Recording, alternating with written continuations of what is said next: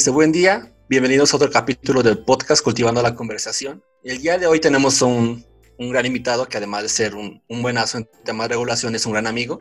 El día de hoy tenemos a, con nosotros a Pablo Orozco de la Alianza por la Ciencia y estará con nosotros para hablar un poco del tema que quizá puede sonar un poco aburrido, aunque en realidad no, no lo es. Pero estará hablando de nosotros sobre la regulación que existe en torno a los organismos modificados y qué es lo que está pasando con la regulación de los cultivos editados genéticamente. Entonces nos va a contar un poco sobre lo que está haciendo, sobre lo que ha hecho y cuál es la perspectiva en la región de Latinoamérica para este tipo de, de cultivos. Pablo, ¿cómo estás?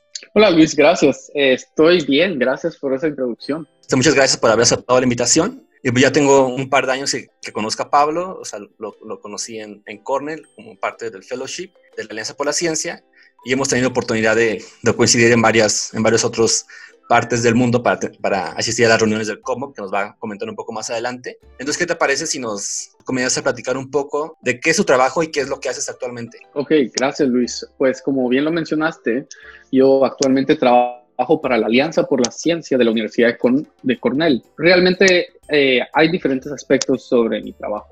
Eh, junto al director del área legal, realizamos capacitaciones en África y Asia, al igual que en nuestro curso, el Fellowship, que realizamos aquí en la Universidad de Nueva York sobre biotecnología agrícola y sistemas de bioseguridad. Y actualmente guío nuestros esfuerzos de participación en espacios de decisión multisectoriales como la Convención de las Partes para el Convenio sobre la Biodiversidad Biológica y otros foros internacionales como la Organización de las Naciones Unidas para la Alimentación y la Agricultura, o la FAO, y la cooperación económica de la región Asia-Pacífico o APEC. Excelente, es súper interesante lo que hacen allá en la Cornell Alliance for Science y creo que también es súper útil eh, por, las necesidades que tenemos en este momento de, comunicación, de, la ciencia, de estudios en torno a la regulación. Em, y cuéntanos un poco, Pablo, eh, sobre cómo llegaste a este rol eh, en esta iniciativa, eh, considerando que, bueno, tú tienes un background en, leyes, ¿cómo fue que, que, te interesaste en estos temas eh, agrícolas de biotecnología y cómo llegaste actualmente a tu cargo? Sí, sí, gracias, Daniel. Pues sí, como, como bien mencionaste, mi formación es en leyes y específicamente en derecho internacional, pero mi papá es agrónomo y estudió fuera de Guatemala mucho tiempo, así que desde pequeño yo he podido tener mucho contacto y pude ver las diferencias entre los sistemas agrícolas. Em, y creo que al igual que muchos en este espacio que son de nuestra generación en, y que somos de países del sur, em, pues crecí con muchas ganas de mejorar la situación actual. Y em, eso me llevó a, Cornell, a la Alianza por la Ciencia y a desempeñar mi papel actualmente, que realmente, que, es lo que creo que ambos en esta llamada podríamos hablar por horas, es que me fascina esa intersección entre políticas públicas, comunicación científica y agricultura, porque la ciencia nos ofrece tantas herramientas para mejorar el agro, pero siento que es importante siempre resaltar que la ciencia no basta que se necesita comunicar el beneficio social y mensajes precisos en espacios de toma de decisiones, porque si no, toda esa investigación científica puede ser que no tenga frutos. Sí, o sea, súper de acuerdo contigo. Y, ya, ahora sí, ya que un poco, un poco entrando a, lo, a, materia del tema, o sea, mucha gente quizá y no tenga conocimiento sobre los temas de regulación, pero quisiera este, aprovechar este, tu expertise y tu conocimiento del tema para que nos comentes sobre cuál es el punto de partida de la regulación en la región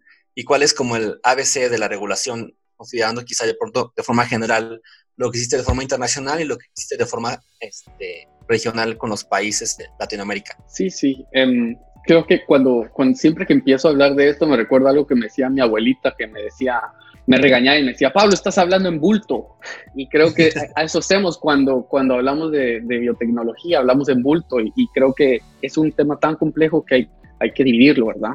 Y creo que el primer mito es que, que, mucha gente dice que los transgénicos o los organismos genéticamente modificados no tienen regulación. Y ahora eso, primero que todo, no es cierto.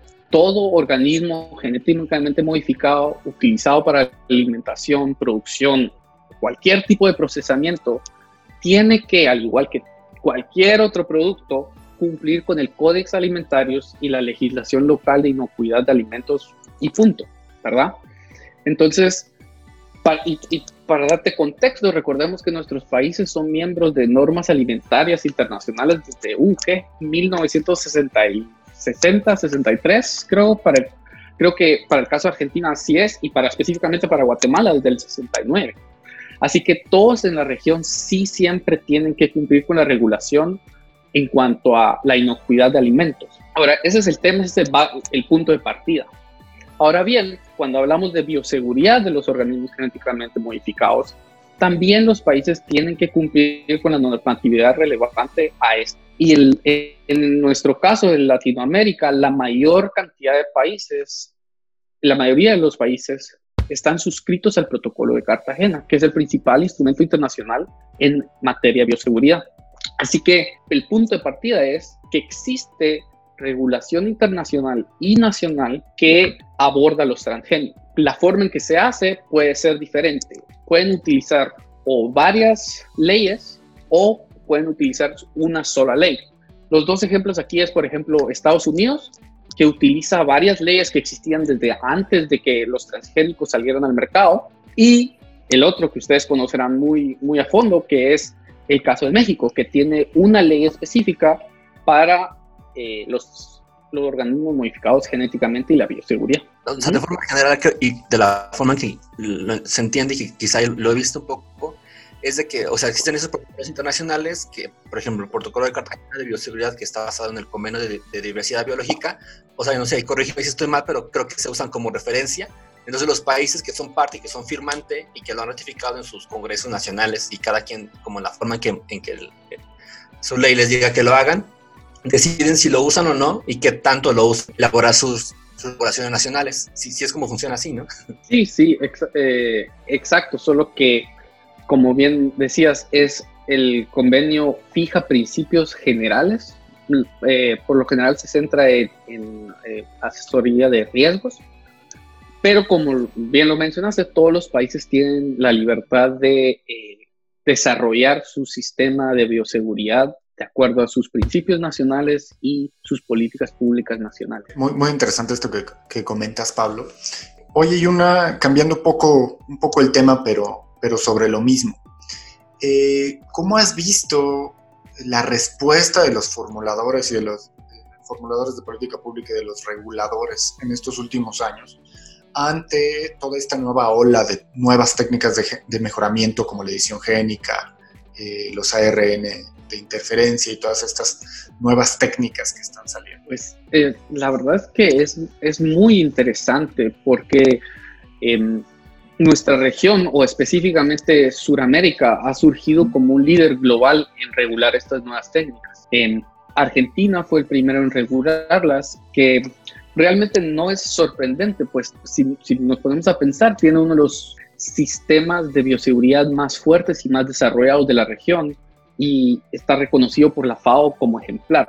Entonces, creo que lo que hizo Argentina es que vino y dijo, ok, estas nuevas, técnicas de mejoramiento genético pueden producir cultivos con más rendimiento y con menos uso de agua y pesticidas y que se parecen mucho a los cultivos generados a través de técnicas convencionales. Y ustedes que, eh, que trabajan más en el aspecto científico, en podría, podrán ampliar esto más que yo, pero no todo cultivo producido por las nuevas técnicas de mejoramiento genético es igual, ¿verdad?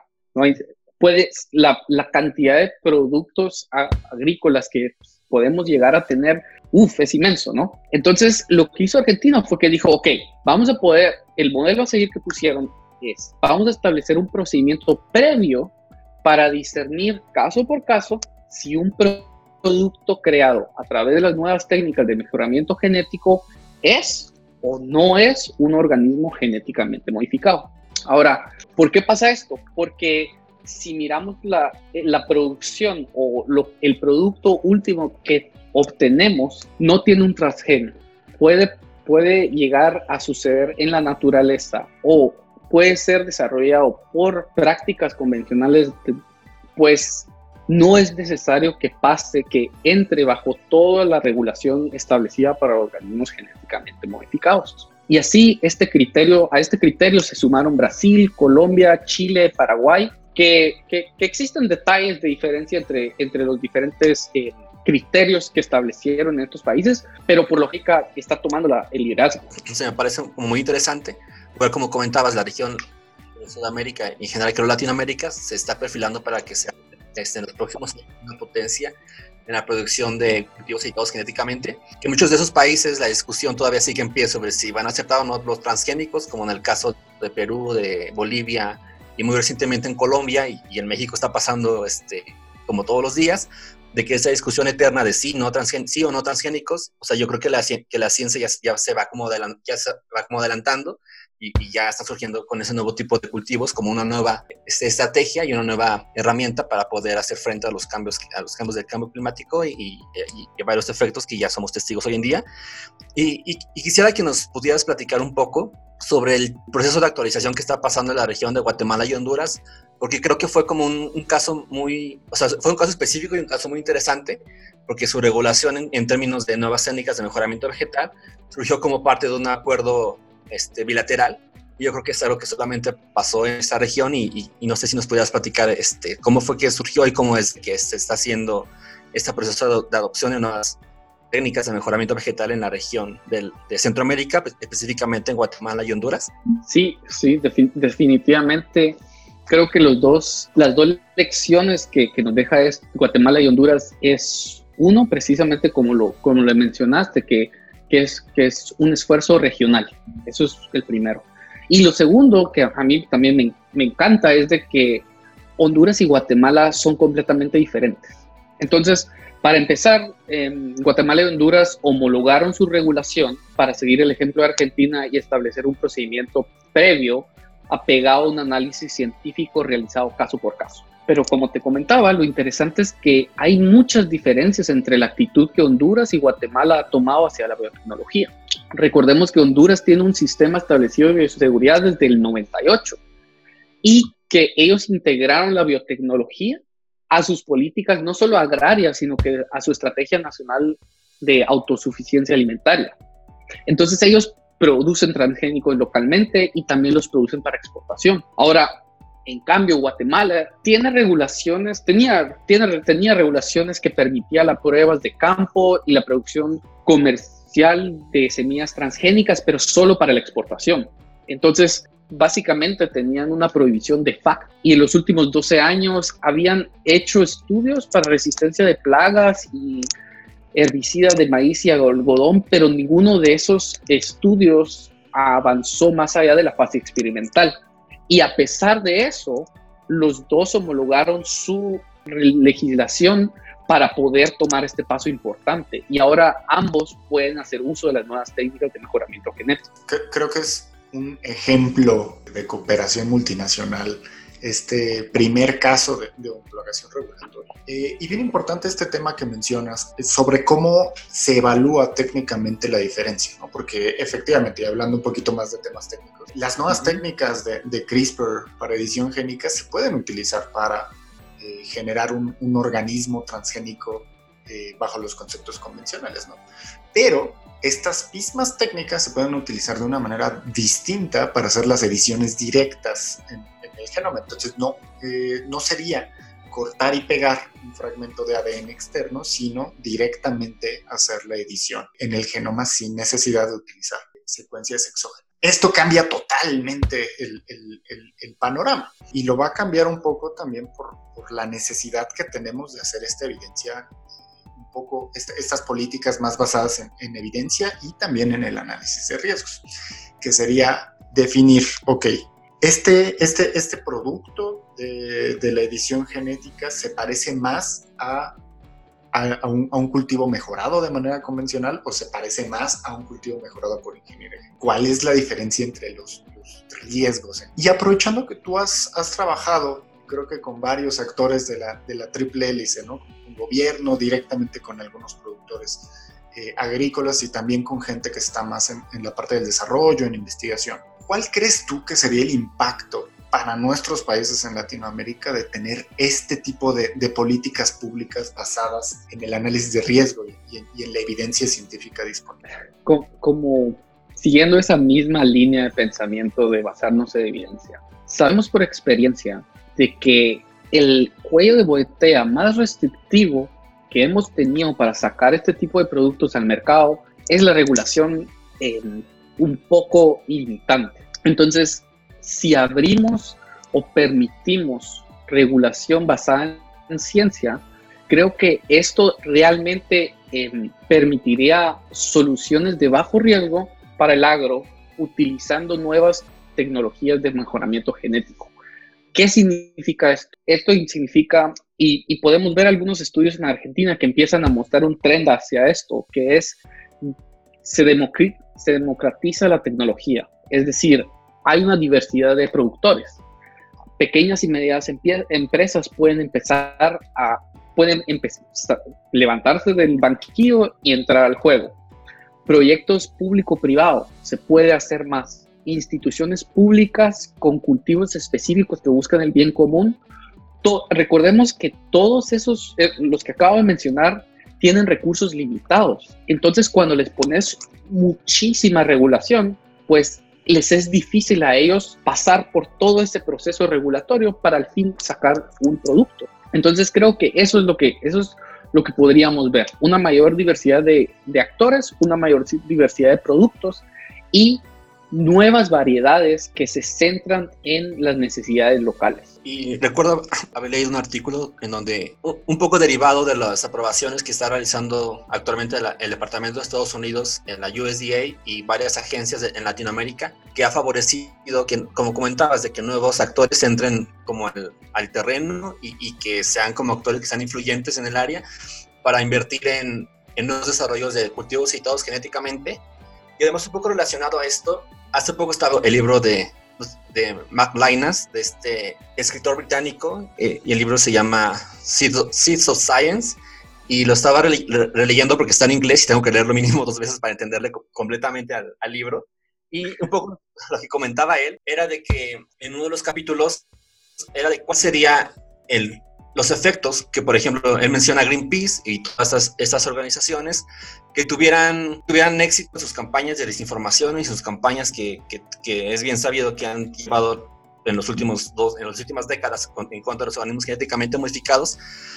O sea, ¿qué pasaría si ellos tienen como éxito y lograrían la prohibición a nivel este, mundial? Y, y retoma un artículo, un estudio que hicieron en la Purdue University en los Estados Unidos y de forma general los, como los puntos principales que se, que se sacan de ese artículo es de que si en ese momento solamente en Estados Unidos se decidiera prohibir los, este, los transgénicos que se cultivan en, en, en, este país, de forma exponencial se incrementarían las, las áreas necesarias para poder cultivar el, eh, organismos genéticamente modificados y, se y vendría una disminución sobre los rendimientos de los cultivos. Y entonces, un poco siguiendo esa línea, ¿cuáles crees tú que serían los costos de no tener una regulación basada en riesgo o una regulación que sea este, para estos nuevos tipos de cultivos?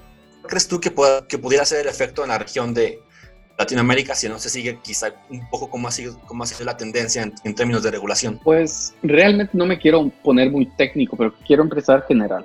Em, nos robaría una oportunidad, Luis. Eso es lo que haría nos robaría oportunidad para mejorar nuestros sistemas de, de agro. Si, si miramos, y, y, podemos ver diferentes estudios que se han hecho sobre eh, cuál es la diferencia, ¿verdad? Eh, si hablo de Honduras, por ejemplo, en cómo se puede sacar cinco, en las hectáreas donde se sacan 5 toneladas por hectárea sin semillas transgénicas versus las 7.5 toneladas por hectárea que se sacan con semillas transgénicas. Hace poco salió un estudio en Colombia que por cada dólar invertido por los agricultores en semillas eh, transgénicas, ellos reciben retorno de 3 dólares. Entonces, si, si no solo lo miramos desde el punto de vista de, de producción, de que el agro va a producir más en menos espacio, miramos la, la forma en que nosotros reaccionaríamos a lo que viene por el cambio climático, Entonces ya los costos de no hacer uso de todas las herramientas empiezan a, eh, empiezan a afectarnos severamente. Entonces creo que el costo es, va, es realmente una oportunidad perdida, no solo para el agro, sino que para todos, para los, los jóvenes, para, para los, los jóvenes científicos que quieren utilizar la ciencia para cambiar nuestra situación actual. Eso siento que es uno de los, de los puntos más fuertes cuando estamos hablando de los costos. Aquí estoy totalmente de acuerdo con esto que acabas de mencionar. Estaríamos perdiendo otra vez una gran oportunidad eh, para ser autosuficientes, no solamente en términos alimentarios, sino en términos científicos, ¿no? Dejar esta dependencia que tenemos de las tecnologías desarrolladas en, en los países desarrollados. En, y bueno, sobre esto justamente eh, lo que sigue es preguntarte cómo evitamos caer en este panorama negativo, ¿no? Creo que estamos de acuerdo en que lo que necesitamos como región eh, y en cada uno de nuestros países es tener políticas públicas basadas en evidencia. Eh, y que para esto necesitamos un mayor involucramiento de, los científicos. Algo que me ha tocado mencionar en varios foros incluyendo acá en, la misma Cámara de Diputados en México, es que en la comunidad científica nos quejamos muchísimo de que los políticos eh, no saben, no entienden de, ciencia. Eh, pero bueno, cuando vemos que haya dentro de la misma comunidad científica gente que sepa definir qué es una política pública y que conozca los procesos eh, regulatorios detrás de, de, todo esto, ¿no? Entonces, un poco la pregunta es, ¿cómo podemos propiciar esto? ¿Cómo, cómo favorecemos que más jóvenes científicos, más científicos consolidados se, involucren en todos estos procesos? ¿Cuáles crees que serían tú las claves para lograrlo? Para empezar, yo creo que todos nos tenemos que poner la camiseta. Em, ya no vale estar en la banca. Poco a poco los espacios de decisión eh, para esto. Es decir, esta controversia o estas discusiones se están saliendo de los espacios de discusión y, se están, y están siendo debatidos en los espacios públicos. Entonces, yo diría que hay dos formas. Uno es concientización. Hablar como no importa tu profesión. Si, si eres científico, háblalo desde la perspectiva de científico. Si eres una persona que trabaja en otra parte de de, la escala de, de, la escala de producción del agro, pues háblalo como eh, desde la perspectiva en la que lo vives, pero habla sobre los puntos del beneficio que estas tecnologías podrían traer. Eso es lo primero. Y lo segundo, que eso ya es más lo mío, es existen espacios de participación pública para, para todos. Em, desde el protocolo de Cartagena, las instituciones gubernamentales nacionales, y para eso lo que yo diría es que hay que hacer nuestra tarea. Hay que averiguar cuándo es que se deciden estas cosas. Hay que seguir los productos de biotecnología que vienen en camino. Eventualmente, aquí en Guatemala, en Honduras, en la China, en Estados Unidos, en Inglaterra, se va, va a haber un periodo de participación pública. Y es en ese entonces donde los científicos o todo tipo de persona que quiere aportar o apoyar puede hacer una intervención siguiendo los procesos legales que la legislación les permite. Entonces, esos dos creo que sería lo principal. Pero en general hay que ponerse la camisola y hay que meterse a jugar. Sí, o sea, y eso que comentas es muy, muy interesante de que, o sea, tenemos que, o sea, ya no está en la banca y está participando muy, muy como activamente en lo que podamos y en lo que tengamos oportunidad. Y quisiera aquí, quizá si nos pudieras comentar un poco sobre las experiencias de las de las COP Mobs a las que has tenido oportunidad de ir? Porque recuerdo que haber estado en la primera, en la que creo que igual fue tu primera, en la que fuimos en, Cancún en 2016, aquí en México, que fue este, o sea, la verdad es que fue como, como muy impresionante ver a tanta gente de todo el mundo, literal de todo el mundo, y que la información estaba transcurriendo en cada momento. Entonces, o sea, yo recuerdo haber estado en, la plenaria y luego que no tienes que ir a un, evento y luego no, es que tiene esa, discusión y que en la noche está como este grupo de contacto. Entonces, entonces, no sé si nos puedas comentar un poco sobre cómo fue ese acercamiento y cómo quizá hay una persona que, que, que, esté, escuchando esto y que tenga esta formación y que tenga interés de pronto de seguir estas, estas negociaciones o, o quizá hay este, interés de seguir un foro online o de involucrarse con alguna organización que ya está registrada, como es, como es el caso de la Alianza u otra organización que esté involucrada en estos temas, que son los lugares donde se toman las decisiones y son lugares donde la gente que está en el área, ya sean este, científicos o ya sean activistas o incluso gente del gobierno, están participando y están discutiendo en, tiempo real y de, forma presencial, en, al menos como había, sido hasta apenas este año que iba a ser en, en estos tiempos en China, que por obvias razones no, no, se, no se está llevando a cabo. Pero no sé si nos puedas comentar un poco sobre eso, de forma así como general, para compartir tu experiencia en las COPMOPs. Seguro, seguro, Luis. Y creo que le pegaste em, exactamente al punto que quería hacer. No puede ser que en estos, estos foros de toma de decisiones habíamos que cinco seis em, instituciones generales, em, Cornell Alliance for Science, PRI, All Biotech y ISA, y así y un par de instituciones académicas. Porque lo, lo, que más me resalta a mí es que habiendo tanto, tanta evidencia científica y habiendo tantos científicos que yo conozco personalmente que realmente están en esa profesión porque quieren hacer un cambio, ¿cómo puede ser que tan pocos lleguen a esos espacios? Entonces yo creo que lo que eh, luego este, este último, el que fue en Egipto, me recuerdo que intentamos hacer una, intentamos promocionar y, hacer un llamado muy general y habíamos, eh, estábamos trabajando con científicos jóvenes de todo el mundo, ¿verdad? Y grabábamos a alguien decir, pueden seguirnos en, eh, aquí en español, luego en alemán, luego en inglés y luego creo que había una pobre que porque ella sabía cuatro idiomas, nosotros la grabamos cinco veces seguido. Noemí. Eh, Noemí, sí. Entonces, creo que, que lo que eh, eh, lo que es clave es que estos espacios existen. Y si hablamos de la COP, tú, eh, científico joven, que estás estudiando o acabas de salir de tu universidad, puedes tener acceso a ella y puedes llegar con una delegación a través de tu universidad. Es decir, estamos en el 2020. Em, estamos viendo a Greta, estamos viendo a toda la juventud que se está parando y está tratando de hablar esto no es un cambio, la, biotecnología no debería ser distinta a ninguna otra.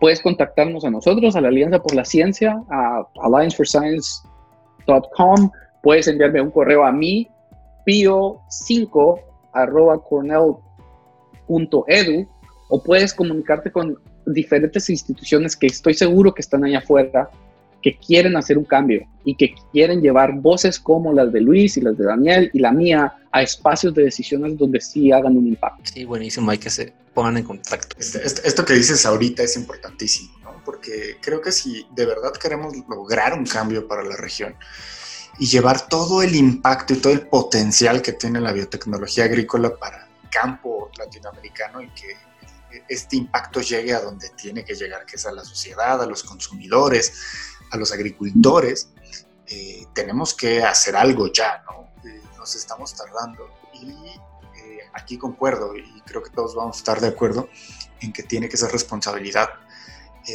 no solo de, los científicos más consolidados, también tiene que haber un empuje fuerte de la nueva generación de científicos que, que, empiezan a involucrarse, que empiezan a salir del laboratorio y traten de incidir en todas estas eh, procesos y en, estos espacios que, como muy bien dices, existen. ¿no?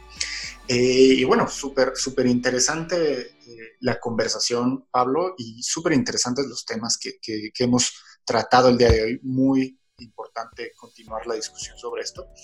Em, pero para cerrar este espacio que, que, queremos que sea corto, dinámico, para, para irnos con ideas y después continuar la discusión en otros medios, cuéntanos si lográramos hacer estas medidas que, mencionas, si lográramos una mayor participación de científicos jóvenes, si lográramos una mayor participación en general de, la ciencia en la formulación de políticas, pongámonos optimistas, ¿tú cómo ves el panorama para el 2030, para cuando se acabe este plazo que, nos pusimos como sociedad, como planeta, eh, de los objetivos de desarrollo sostenible?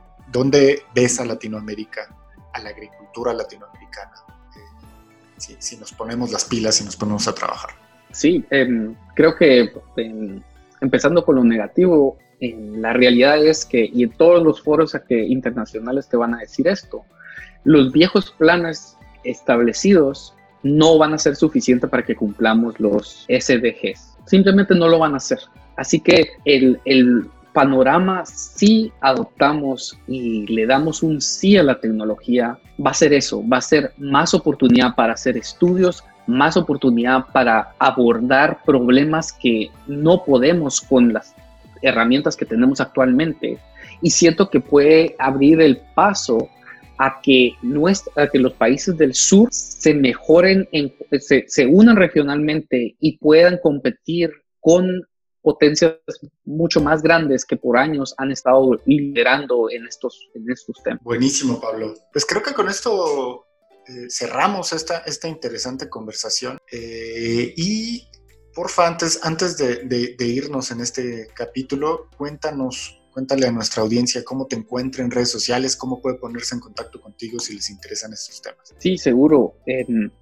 pues, pues antes que nada, muchas gracias por, por, por la invitación y la verdad es que creo que este es un ejemplo, esto es lo que tenemos que hacer, eh, lo que ustedes están haciendo, lo que tenemos que hacer para poder, para poder cambiar y no, no solo hablar, sino que actuar, ¿verdad? nos pueden encontrar, como mencioné, en Alliance for Science eh, de la Universidad de Cornell, me pueden encontrar a mí, en mi, Twitter handle es MindTrip7 y me pueden encontrar también en eh, pio5 at cornell.edu. Así que em, te agradezco nuevamente, Daniel, y a Luis. Eh, esto ha sido un placer. Un placer y un honor tener a un invitado tan distinguido como tú, Pablo, eh, con tanta experiencia y tantas buenas ideas para, para, para el futuro de la agricultura latinoamericana. Eh, y bueno, con esto cerramos un capítulo más del podcast Cultivando la Conversación y continuaremos hablando de estos temas futuro cercano. Muchas gracias a todos los que nos escucharon y nos vemos en la siguiente edición.